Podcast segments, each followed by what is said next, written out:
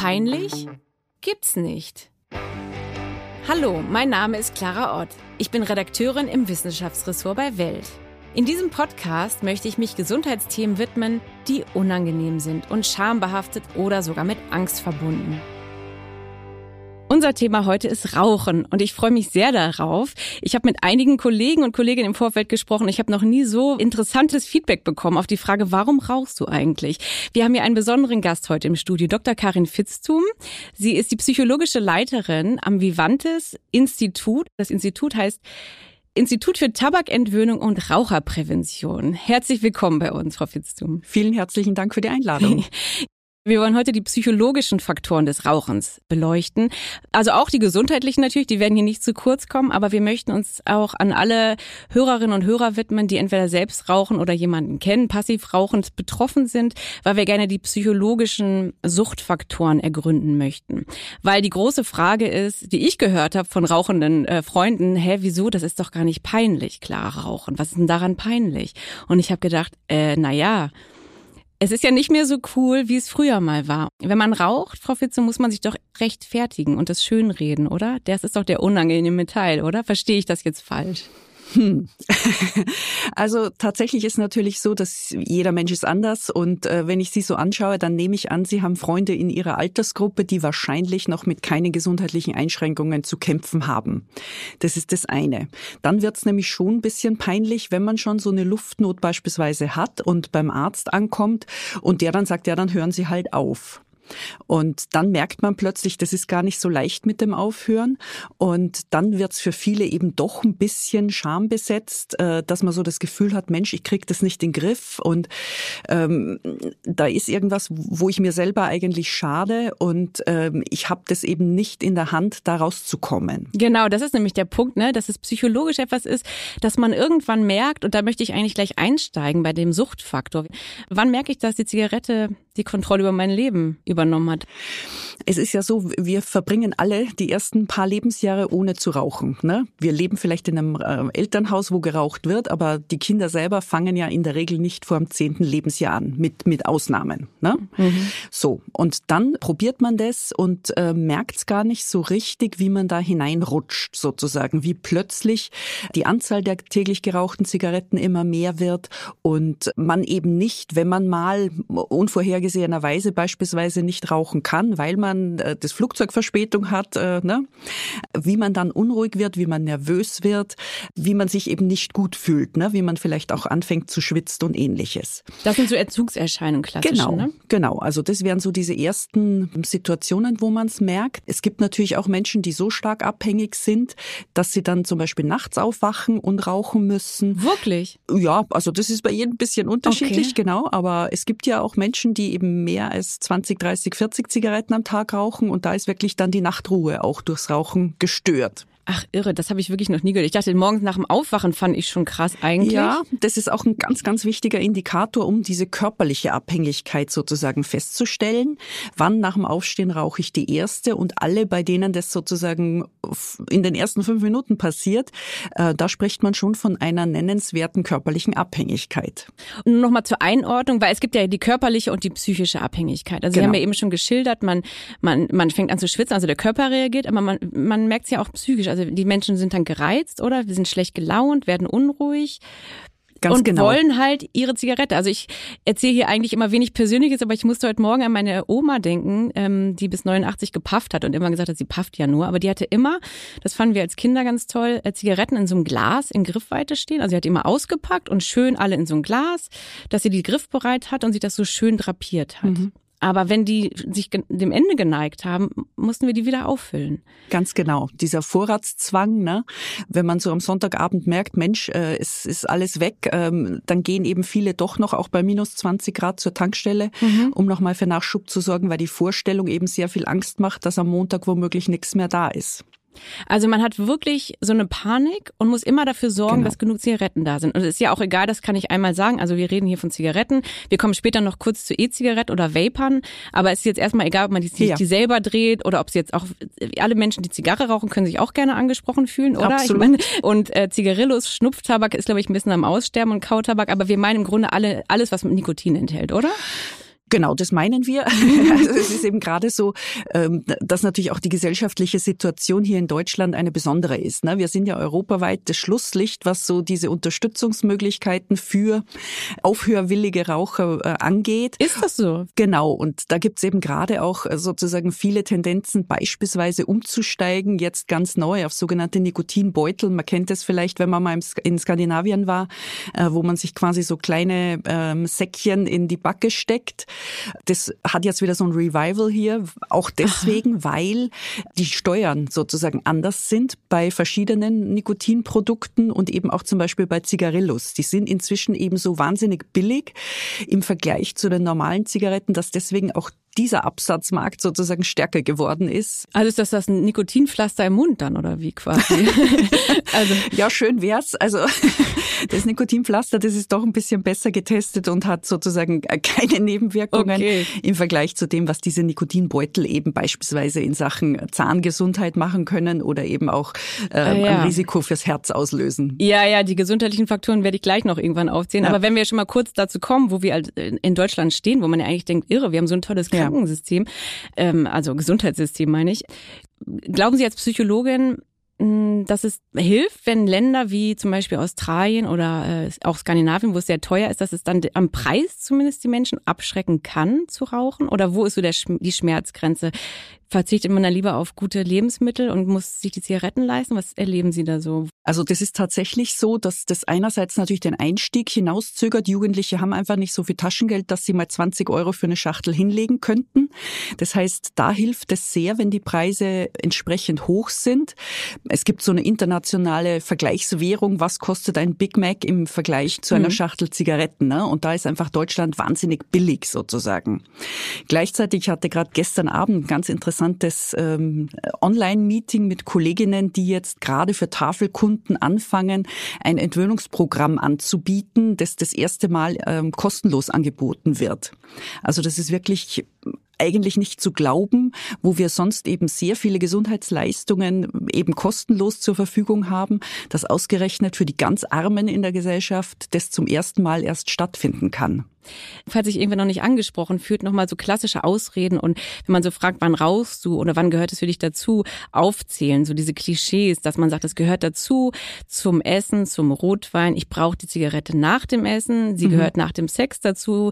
Äh, eine Frau sagte letztens zu mir, das Beste am Sex ist meistens die Zigarette danach, wo ich dachte, okay, man kann also sich wirklich immer schön reden, dass die Zigarette mhm. gehört dazu und muss dabei sein sie ist ein Ritual. Man denkt, man braucht es dann für die Verdauung, man braucht es zur Beruhigung.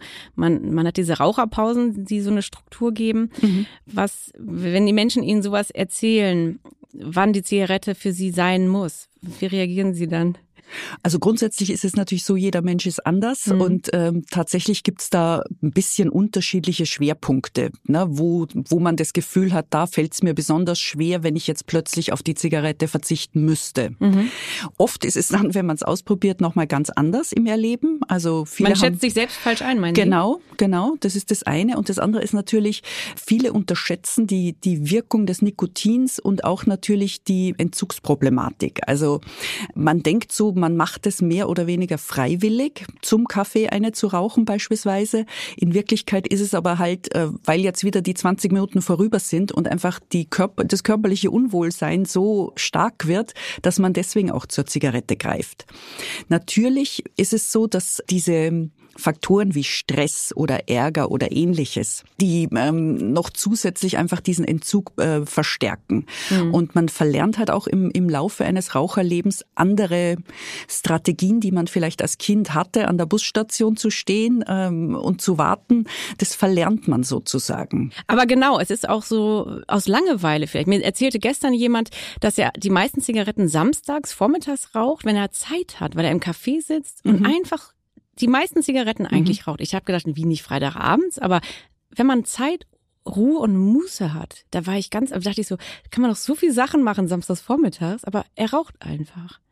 Also es ist halt so, dass das äh, Nikotin oder eben gerade das Inhalieren des Nikotins kann eben ganz unterschiedliche Gefühle auch auslösen und verstärken. Mhm. Und was für den einen wichtig ist, ist eben was, was ich Freitagabend beim Feiern sozusagen, dass, dass man so ein bisschen aufgeputscht wird, ist es dann für den anderen, wenn er nach dem Einkauf nach Hause kommt und sozusagen eine kleine Belohnungspause braucht. Ja. Oder es ist eben das, was Sie gesagt haben, äh, Samstagvormittag sozusagen so dieses in den Tag hineinleben, bisschen entspannen.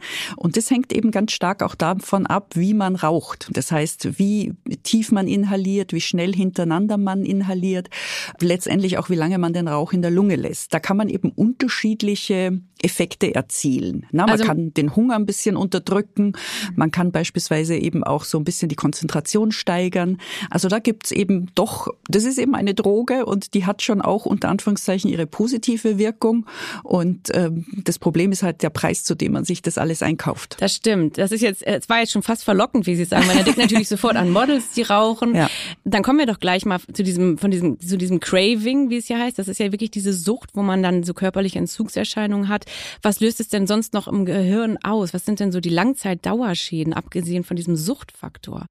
Hm, lässt man vieles schleifen? Genau. Also das ist sicherlich äh, der erste Schritt, dass man sozusagen eben äh, für alles die Zigarette einsetzt. Ne? Egal, ob jetzt eine Rechnung ins Haus flattert, auf die man nicht so scharf war, oder irgendwas ganz, ganz Schönes passiert, weil man so das Gefühl hat, Mensch, das habe ich gar nicht verdient. Da muss ich mir das Gefühl jetzt schnell mal ein bisschen runterrauchen. Oder wenn ich eben einen Streit habe oder ähnliches, dann sage ich, ich muss jetzt erstmal hier raus und eine rauchen. Also so eine Fluchtmöglichkeit. Genau, auch. genau. Ne? Also da gibt's ja ganz, ganz viele Möglichkeiten, sozusagen, wie die Zigarette immer mehr Bereiche des Lebens ähm, ja, in Anspruch nimmt und übernimmt. Und ähm, wiederum beim Ausstieg ist es dann so, dass eben die ersten, sage ich mal so, Versuche, sich das Ganze ungemütlicher zu machen, meistens ja so sind, dass man sagt, okay, ich lege mir jetzt die Zigarette, ich wohne im fünften Stock im Briefkasten nach unten, so dass ich wenigstens dann immer äh, rauf und runter laufen muss, dass ich nicht so nebenbei wegen Langeweile oder wie auch immer nur zugreifen muss dass das Auto rauchfrei wird oder dass man eben nur auf dem Balkon raucht, dass man sich eine andere Marke kauft, damit es nicht so schmeckt, wie es sonst immer schmeckt. Also das sind so diese ersten Möglichkeiten, wie man da rauskommt. Wenn man sich entscheidet aufzuhören, ich hatte überlegt in der Vorrecherche, es gibt so drei Hauptgründe, die Menschen so drei Hauptkategorien, die einen dazu bewegen könnten. Einmal ist es die finanzielle Situation, die haben wir, glaube ich, jetzt beleuchtet. Dann vielleicht auch das soziale Umfeld oder gesellschaftliche Anerkennung oder ein Partner, der einen unter Druck setzt oder man macht es für die Kinder. Und dann eben, ja, jetzt kommen wir vielleicht doch zur Gesundheit oder dass der Arzt eine Diagnose stellt, wo man denkt, scheiße, jetzt muss ich mein Leben ändern. Sind es die drei Faktoren, wo aus einer Kategorie irgendwas passieren muss, damit es Klick im Kopf macht?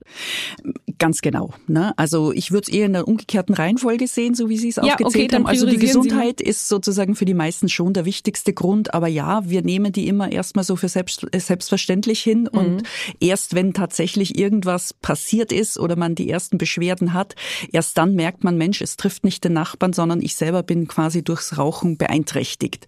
Und das ist für viele tatsächlich so ein, wir sagen, teachable Moment, ähm, wo man dann eben doch nochmal überlegt, wie kann ich es schaffen, wie komme ich hier raus. Dann grätsche ich einmal jetzt kurz hier rein, weil die Bitte. meisten, was Sie ähm, gesagt haben am Anfang, natürlich, man muss husten. Also wo ist der peinliche Gesundheitsfaktor? Ich möchte jetzt einmal noch so ein bisschen den Finger in die Wunde legen. Es tut mir leid für alle, die jetzt zuhören. Obwohl ich hoffe, dass jetzt viele, die zuhören, mal den Podcast über durchhalten und in dieser halben Stunde mal nicht rauchen. Das ist ja schon mal vielleicht der erste Schritt. Ähm, aber abgesehen davon, dass man diesen Geruch mit sich trägt in den Klamotten, man hat vielleicht verfärbte Zähne, Finger, atmet oder hat diesen schleimigen Raucherhusten. Es geht natürlich auf die Lunge. Man weiß, dass man Lungenkrebs bekommen kann, aber es gibt noch ganz viele andere Krebsarten, was mir gar nicht klar war, dass es sich quasi im ganzen Körper verbreiten kann. Ähm, ich zähle es einmal auf. Ähm, Lungenkrebs, Speiseröhrenkrebs, Kehlkopfkrebs, Bauchspeicheldrüsenkrebs, Nierenkrebs, Harnblasenkrebs, Gebärmutterhalskrebs, Brustkrebs, Knochenmarkkrebs und Dickdarm. Das heißt, Nikotin betrifft wirklich den ganzen Körper, kann man sagen. Das Gehirn auch psychisch eben. Und natürlich gibt es Raucherbein und alle möglichen Dinge, und Konditionsprobleme, aber oft ist es wahrscheinlich dann die Krebsdiagnose, die kommt, oder? Meistens merken es die Menschen eigentlich ähm, sozusagen eher bei, bei Herz-Kreislauf-Beschwerden. Genau, stimmt. ich habe Herzinfarkt und Schlaganfall vergessen, genau, natürlich, ja. Genau, also da geht es unter Anführungszeichen meistens schneller. Ja. Die Krebserkrankungen, die kommen ja so im, im Lebensverlauf in der Regel ein bisschen später. Das heißt eher so nach dem 60. Lebensjahr. Und der Einfluss des Rauchens ist natürlich, so wie Sie es auch beschrieben haben, bei bestimmten Krebsarten stärker als bei anderen. Also ja, der Lungenkrebs ist natürlich zu 90 Prozent sozusagen rauchbedingt bedingt sozusagen. Ähm, und beim Brustkrebs ist es ein bisschen anders. Da ist der Einfluss vielleicht eher bei 10 Prozent. Ne? Mhm. Das ist das eine. Und ähm, es gibt aber auch nach wie vor halt ganz viele Erkrankungen, wo man den Zusammenhang ähm, in der Bevölkerung nicht so genau kennt, zum Beispiel auch bei so einer Zivilisationskrankheit wie dem Diabetes oder eben auch, wovor alle eigentlich Angst haben in unserem westlichen Gefilde, das wären sowas wie Demenzerkrankungen. Und da spielt das Rauchen eben eine ganz, ganz große Rolle auch. Ja, und ich habe demnächst einen Podcast, das kann ich quasi schon mal verraten, das mache ich eigentlich selten, aber zum Thema Frucht, äh, Unfruchtbarkeit bei Männern. Ah.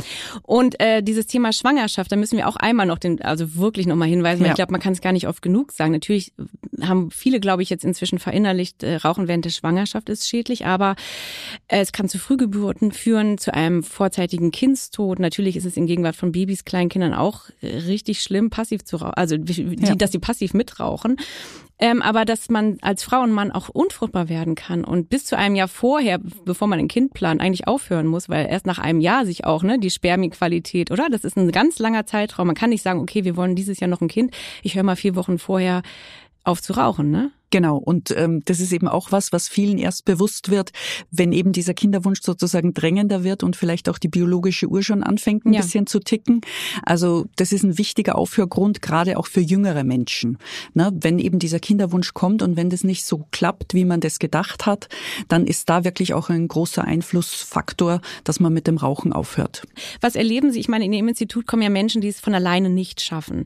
Wie viele Versuche Erzählen Sie mal von den Menschen. Wie viele Versuche haben die meistens so hinter sich schon, bis sie Also das ist ja nicht nur bei uns im Institut so, sondern ja. das ist natürlich auch ähm, in der Literatur berichtet, äh, dass das in der Regel sind das so fünf bis acht Anläufe, dass es langfristig klappt. Das heißt, dass die Abstinenz über ein Jahr geht. Na, es gibt natürlich viele, die immer mal für zwei, drei Tage aufhören, ähm, die Silvesterversuche gemacht haben beispielsweise. Was halten Sie denn von so Versuchen? Ab dem 1. Januar höre ich auf. Ist das gut mit so einem Datum?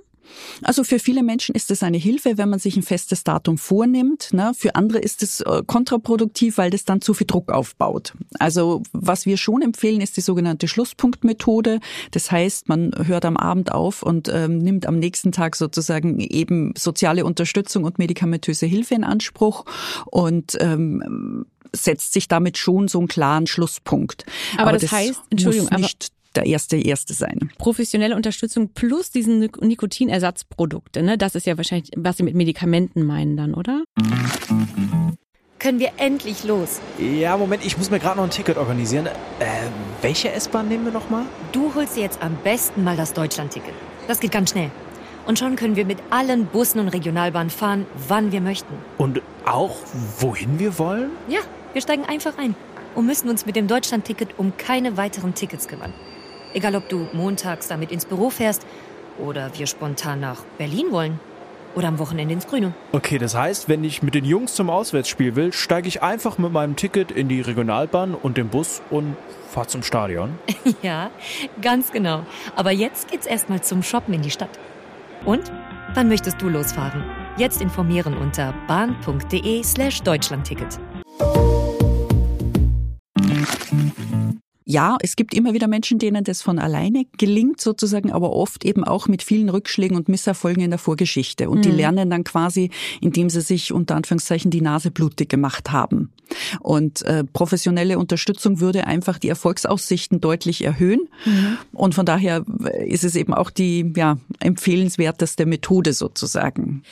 Braucht es denn für jeden so eine in Anführungsstrichen gute Ausgangslage, die man, die man schafft, bevor man jetzt auch zu ihnen kommt, dass man das vielleicht im sozialen Umfeld erzielt, also abgesehen natürlich alle Zigaretten zu eliminieren und nie, nichts mehr griffbereit haben, bringt es das, ähm, das hm, ja zu erzählen, die letzte Zigarette vielleicht sogar noch zu zelebrieren und so Abschied zu nehmen? Oder kann man so cold Cold, also so äh, äh, einfach so kalten äh, Entzug und Aufhören machen und einfach so Cut und wie Sie gerade gesagt ja. haben, das mit sich selber so klären, oder? Ist, na gut, jeder ist anders, werden Sie wahrscheinlich sagen. Ne? Muss ich leider so sagen, ja. genau, weil ähm, es kommt immer ein bisschen auf die Lebenssituation an. Mhm. Ne? Wie gesagt, für manche ist es leichter, wenn sie es erstmal für sich alleine angehen, um nicht zu viele Erwartungen zu wecken und dann auch ständig vielleicht Nachfragen zu bekommen, ja. die natürlich gut gemeint sind, aber manchmal auch nerven. Das stimmt. Ja. Und ähm, von daher, da ist wirklich auch, was wichtig ist, ist, glaube ich, dass man sozusagen schon den für sich am besten passenden Weg sich raussucht, dass man auch natürlich natürlich ein bisschen Zeit hat, sich mit dem Thema auseinanderzusetzen. Also wenn man noch daneben gerade Haus baut, den Job wechselt,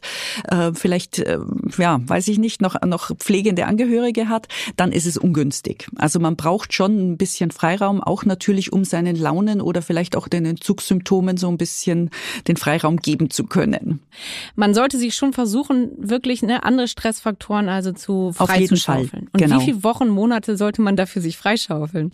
Ist also, ja ein bisschen äh, unrealistisch wahrscheinlich, sich dauerhaft Zeit zu Ja, also ne? ich rede jetzt nicht von 24 Stunden am Tag äh, sozusagen der Raucherentwöhnung zu widmen, aber so eine halbe Stunde, Stunde am Tag ist schon gut, wenn man die gewinnt und dafür für sich zur Verfügung hat. Ähm, einfach um sich inhaltlich auseinanderzusetzen, um ein bisschen über sich selber nachdenken zu können, um eben auch mehr Ruhe und mehr Entspannung und auch mehr, ich sag mal, Belohnungen in den Alltag bringen zu können. Okay, also wie so ein Achtsamkeitstraining quasi, wo man auch wirklich drüber nachdenkt, das habe ich heute geschafft. Ich meine, es gibt ja zum Beispiel auch so Apps, die helfen. So viele Tage sind sie, bist du schon rauffrei. Genau. So und so hat sich jetzt schon deine, deine Lunge erholt. Ähm, ich hatte es mir aufgeschrieben. Wo ist es? Das ist auf jeden Fall motivierend, genau. Genau, weil zum Beispiel, ähm, hier steht es nach, also nach 20 Minuten senkt sich ja schon der Blutdruck, nach äh, 48 Stunden sinkt das Herzinfarktrisiko und zum Beispiel nach 72 Stunden hat man schon einen besseren Geschmackssinn. Dann schmeckt man wahrscheinlich schon Essen anders.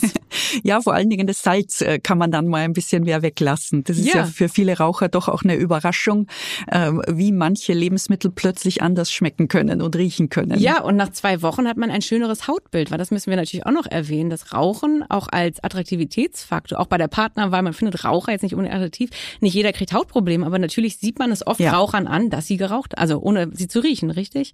Ganz genau. Also tatsächlich, das äh, ist oft eben im, äh, gerade für Frauen auch ein wichtiger Motivationsfaktor. Faltenbildung, ne? Ga- ganz genau. Vorzeitige Hautalterung, also genau, Anti-Aging ist das Beste, was man tun kann wahrscheinlich. ne? Absolut, absolut.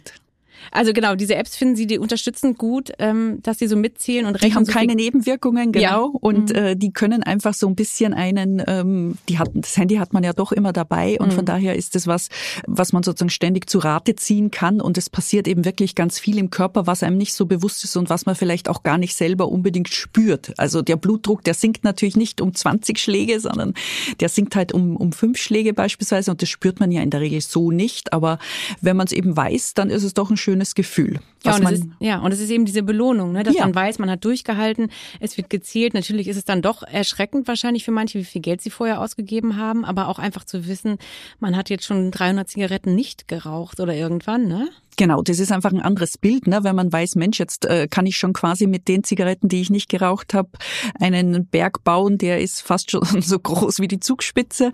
Ähm, das sind dann eben einfach andere Bilder, die einen nochmal anders motivieren und ansprechen. Also damit arbeiten sie dann auch, ne, dass sie sowas zusammen und vorrechnen und ähm, auch wahrscheinlich als erstes fragen, wie viel haben sie so geraucht am Tag, ne? Und dann wird das so auf jeden Menschen, der anders ist, individuell so ein äh, Raucherprofil wahrscheinlich erstellt als erstes oder wie gehen sie so vor? Also wir machen natürlich zur Anamnese sozusagen so eine grundsätzliche Erhebung, ähm, wann, wie, wo, was geraucht wurde ähm, und wie man dann eben entsprechend natürlich auch ähm, den Entzug gestalten sollte.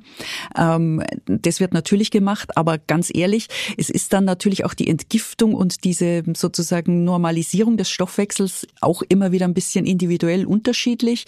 Und der eine schläft schneller besser, äh, der andere sozusagen ähm, hat plötzlich mehr Energie und macht mehr Sport aus. Also da muss man auch offen bleiben und ähm, ja.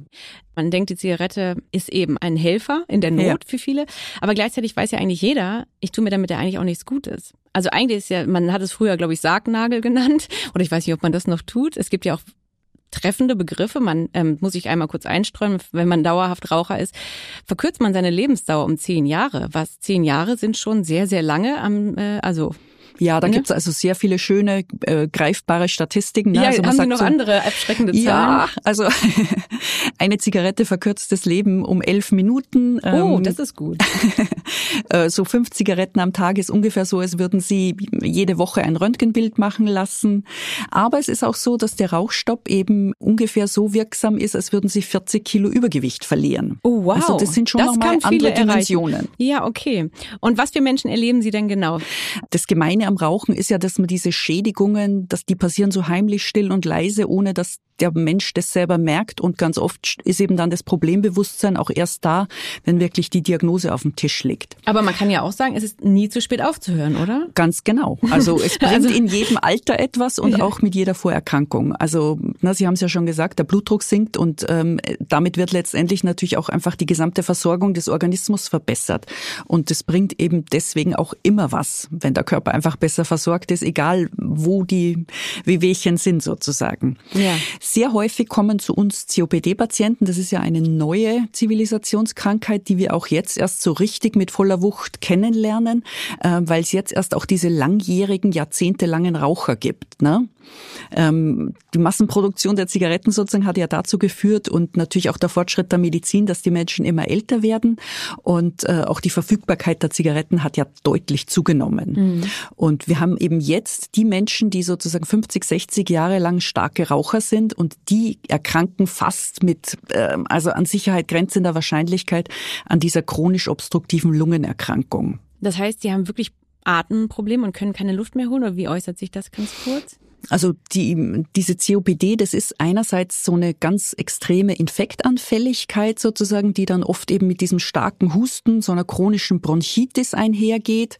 Und ähm, in der Regel ist es weniger das, oder die haben schon auch subjektiv das Gefühl, dass sie Luftnot haben, aber das Problem ist fast immer größer dass sie sozusagen nicht mehr ausatmen können ah, und dass das sie ständig äh, ist ja. genau, dass sie sozusagen ständig so überblähte Lungenbläschen haben und ähm, genau damit eben auch das Lungengewebe dauerhaft ges äh, geschädigt wird. Wie halten Sie es mit so Pro- und Kontralisten, dass man sich hinsetzt? Ich hatte das ge gefunden, mhm. dass ich sage, okay, ich, ich muss jetzt mal wirklich eine Liste machen. Was sind Argumente, die ich finde, warum ich rauchen muss?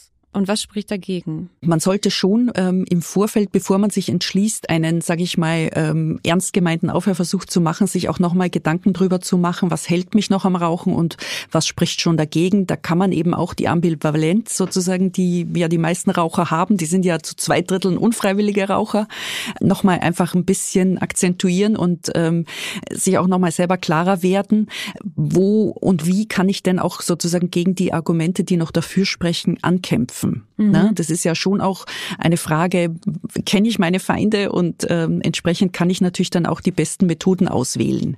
Und inwieweit glauben Sie an so einen Moment, dass es Klick im Kopf machen muss? Ich meine, Sie sind Psychologin. Muss es so einen Moment geben der Erkenntnis? Ja und nein. Also okay. oft erscheint es im Nachhinein so, dass es ein Klickmoment war. In Wirklichkeit, das kennen Sie ja sicherlich eben auch oder die Zuhörer. Das ist oft mit einem Trennungsjahr verbunden, wo es nochmal hin und her geht, ähm, mit einem Trauerjahr, mit ähm, einem Scheidungsjahr, wie auch immer. Ähm, und so ist es beim Rauchen auch. Also mit Regel, Reue, Traurigkeit und Vermissen. Ganz genau. das schlägt schon immer noch mhm. mal hin und her her und vor und zurück und man ist nicht vom ersten Tag an gleich gerne hundertprozentiger Nichtraucher oder Ex-Raucher. Das ist natürlich interessant, wenn wir es mal darauf bringen, man ist nicht gerne Single, aber ne, also man mhm. merkt natürlich dann trotzdem in den Momenten, wo man den Partner vermisst und man, es wird dann immer wieder Momente geben, wo man denkt, jetzt hätte ich eigentlich geraucht. Mhm. Aber je weiter die Zeit fortschreitet, ich meine, der Spruch Zeit hat alle Wunden, der trifft doch wahrscheinlich auch dann da drauf zu, oder? Man wird doch im Nachhinein verstehen, ich, ich würde jetzt eigentlich rauchen oder früher hätte ich in diesem Moment zur Zigarette gegriffen, aber das ist doch eigentlich auch so eine Überlegenheit, die man dann erreichen kann, oder? Man gewinnt einfach auch ganz, ganz viel. Ne? Also ja, diese Momente des Erinnerns kommen natürlich ab und zu mal, aber das ist jetzt nicht mehr so ein starker Impuls oder so ein starkes Gefühl, wie man sich das vielleicht noch in der heißen Phase des Aufhörens sich das vorstellt. Also das lässt einfach deutlich an Bedeutung und ja auch Zeit sozusagen nach. Viele beschreiben das so, als ich drüber nachgedacht gemacht habe, war der Gedanke schon wieder weg. Ja. Und ähm, das, was man eben dafür eingetauscht hat, also es gibt ja keinen Ex-Raucher, der gerne wieder anfängt. Es kann mal passieren, dass man Rückfall hat, aber das ist ja nicht eine freiwillige und lustvolle Entscheidung. Ne? Also genau, was für Gründe erzählen die Menschen denn klassisch, warum sie denn wieder angefangen haben? Also es kann sein, dass es ein, ein ganz schwerer Schicksalsschlag war, wo einfach sozusagen alle Dämme brechen und man gar nicht mehr weiß, wie es passiert ist, was passiert ist. Und ähm, es kommt auch immer so ein bisschen darauf an, in welchem Abstand zum Aufhörversuch das dann einen trifft. Das ist das eine. Das andere ist sowas wie alltäglicher Stress, wo man einfach so das Gefühl hat, man ist wie so ein Hamster im Rad und kommt einfach nicht mehr raus. Also was weiß ich, man stopft das eine Loch und dann sind schon zwei neue da. Ähm, oder ein dritter Grund, Grund, den es auch immer mal wieder gibt. Das ist so, wenn es jemandem leicht fällt beim Aufhören, dann wird er auch manchmal ein bisschen übermütig und denkt so, ach, jetzt kann ich ja mal eine. Ja, genau. Ich wollte nämlich gerade auch nach sowas fragen. Es gibt ja so Menschen, die sagen, ich habe vor 20 Jahren aufgehört, aber ich kann jetzt mal eine rauchen, ich habe es unter Kontrolle. Mhm. Glauben Sie daran oder ist das dann auch? Also für 99,9 Prozent der richtigen Raucher sozusagen, die richtig abhängig sind, aus denen wird kein Party- oder Gelegenheitsraucher. Bei denen ist es dann so, dass das recht schnell wieder zurückgeht in das alte Muster. Ist es so ähnlich wie bei Alkoholismus, dass man dann auch nicht nur, man kann dann nicht wieder ein Glas Wein trinken, ne? Genau. Also es ist äh, beim Alkoholismus ist es ja so, dass ich sag mal von 100 Leuten kriegen das 90 gut hin mit dem mhm. Alkohol, trinken ab und zu mal was und 10 Prozent sind abhängig. Und beim Rauchen ist genau umgekehrt. Da sind sozusagen von den 100 Leuten sind 90 einfach abhängig, die brauchen ihr tägliches Maß an, an Zigaretten und 10 Prozent sind diese Partyraucher. Wann kann man sagen, man hat es erfolgreich geschafft, diesen Absprung von der Zigarette? Also woran merke ich denn, wo wir am Anfang die Gründe aufgezählt haben, okay, ich bin offensichtlich, äh, die Zigarette bestimmt über mein Leben. Wann hat man denn wieder sein Leben für sich, äh, die Kontrolle zurückgewonnen? Was sind so Momente der Freiheit, dass man denkt, ich habe es geschafft. Ja, meistens ist es äh, die große Befreiung, wenn ein Tag vergangen ist und man hat nicht ans Rauchen gedacht. Das ist für viele fast äh, nicht vorstellbar am Anfang, dass das sowas kommen wird. Das passiert den meisten aber innerhalb von zwei, drei Monaten. Sicherlich ist es auch so, dass man eben an bestimmten neuralgischen Punkten vorbeigehen kann, bestimmte Kioske, wo man sonst immer eingekauft hat, mhm. ähm, eben auch, ähm, was weiß ich, aus der U-Bahn auszusteigen und zu merken, wie da Menschen nach oben hasten, mhm. um sozusagen schnell sich eine anstecken zu müssen und dass man selber davon nicht mehr betroffen ist. Ja, oder am Flughafen, am Bahnsteig, genau. auf längeren Reisen, ne, die traurigen being also ja. ich will sie nicht traurig nennen, aber die Gestalten, die da stehen in den kleinen Raucherecken. Es ja. gibt ja eben diese ausgewiesenen Bereiche inzwischen. Es ist ja auch wirklich, das ist ja auch so ein bisschen der schambehaftete Punkt. Ne? Die Raucher stehen zusammen und sind stigmatisiert, dass sie süchtig sind. Das ist ja nicht mehr so wie früher, dass man im Zug rauchen darf. Also es ist natürlich beim Rauchen insofern ein bisschen anders als bei anderen Suchterkrankungen, dass man halt einfach durch den Passivrauch schon die Umgebung mit ins Unglück reißt. Ne? Mhm. Also das muss man ja schon sagen. Von daher diese Maßnahmen, die richten sich ja nicht gegen die Raucher persönlich, sondern einfach zum Schutz der anderen. Das stimmt. Es ist natürlich je nachdem, wie man es betrachtet. Gleichzeitig, wenn man dazugehört zu den Rauchern, ne, man steht im gewissen Bereich mit den anderen. Natürlich sagen auch jeder, das ist ja auch immer noch so, jetzt wo man wieder ausgehen kann, die Raucher vom Restaurant und der Kneipe haben am meisten Spaß, weil die stehen draußen, sind zusammen und das ist immer so gesellig. Da gibt's ja diese ganzen Ausreden und Gründe, warum man das macht, weil man lernt Leute kennen, man fragt jemanden nach Feuer. Die Faktoren kann ich auch selbst schon nachvollziehen, dass man sagt, na ja, äh, man lernt Leute kennen. Ne? Es ist halt ein kommunikatives Genussmittel. Aber wir ich höre es auch oft andersrum, dass die sagen, Mensch, jetzt muss ich da wieder raus und so und kann jetzt bei dem Gespräch am Tisch nicht mehr dabei sein. Ja, das ist gut, dass Sie das sagen. Na, und also ganz viele Raucher sagen auch, dass sie das äh, gut finden, dass es diese Verbote gibt, weil man damit eben sozusagen nicht mehr nur alleine die Kontrolle übernehmen muss, sondern es ist halt klar, im Büro darf nicht geraucht werden und automatisch raucht man weniger. Okay, also das finden die Menschen gut. Das ist ja äh, schön. Ja, im Grunde möchte ja auch keiner abhängig sein. Wir möchten genau. alle äh, frei bestimmte Wesen sein. Und, und wenn man zaubern könnte, würden sich viele wünschen, sie hätten niemals angefangen. Ja, also es bereuen schon viele, ja, dass sie Ungefähr 80 Prozent. Okay. Ne? Und die merken halt nur, wie schwer das ist, wieder rauszukommen. Das weiß man halt als 14-Jähriger nicht. Ne? Mhm. Deswegen ist auch so wichtig, dass es diese gesetzlichen Rahmenbedingungen gibt, um sozusagen die Jugend ein bisschen vor sich selbst zu schützen. Naja, und auch als Eltern natürlich Vorbild ja. zu sein, ne? weil ähm, es gibt ja auch viele, die nie angefangen haben, weil sie gesehen haben, wie es ihrem Vater oder ihrer Mutter geht. Ne? Das ist natürlich dann nicht schön, wenn man als Eltern so ein abschreckendes Beispiel sein muss. Es ist natürlich besser, wenn man erklärt, naja, Oma raucht, aber ich erzähle dir, warum ich es nicht mache. Und ähm Ja, also ich glaube, man kann auch positiver motivieren. Ne? Also wir wissen halt zum Beispiel jetzt gerade in der globalen Klimakrise, dass auch die Produktion des Tabaks einfach ein ganz wichtiger Beitrag ist zum CO2-Ausstoß beispielsweise. Mhm. Und das, glaube ich, sind motivierendere Gründe, gar nicht erst anzufangen. Man muss es nur bekannter machen. Total. Und dass Kinderarbeit oft dahinter steckt. Ganz ne? genau. Es gibt ja noch so Faktoren, wo man sich wirklich keine Gedanken macht. Und jetzt haben wir schon fortgeschrittene Zeit. Aber ich, ich möchte noch kurz jetzt zu äh, E-Zigaretten und diesen Vapern und Dampf kommen, weil das ist natürlich, also die Jugendlichen rauchen viel weniger als äh, seit 2001 also 2001 waren es noch 28 Prozent der Jugendlichen zwischen 14 und 21, die geraucht haben. Jetzt ist es quasi noch die Hälfte. Aber dafür sind ja natürlich diese ganzen mit Apfelgeschmack und so diese ganzen E-Zigaretten und Vapor in Mode gekommen. Äh, können Sie das ganz kurz einordnen, ohne dass wir die jetzt alle beleuchten? Es ist natürlich nicht gesünder, aber ähm, ist es für viele die Hoffnung, ne? Also ja, es ist die Hoffnung zum Ausstieg für viele. Also sagen wir mal so, die Hoffnung ist es auf jeden Fall und es, es klingt so ein bisschen nach dem Weg des geringsten Widerstands, äh, dass man sich nicht wehtun muss unter Anführungszeichen äh, und, und trotzdem den vollen Genuss hat und so weiter. Wir sehen einfach jetzt mit der Zeit ne, in vielen Studien, äh, dass, dass das eben bei weitem nicht so ist. Das ist maximal ein Umstieg und wenn man vielleicht ein, zwei Augen zudrückt, kann man sagen, na ja, vielleicht ist es ein bisschen weniger schädlich. Ähm, ich glaube, wir müssen schon bei der Wahrheit bleiben und sagen, es ist auf keinen Fall ein Ausstieg. Die meisten, die das versuchen, nach zwei, drei Monaten sind die wieder beim Rauchen.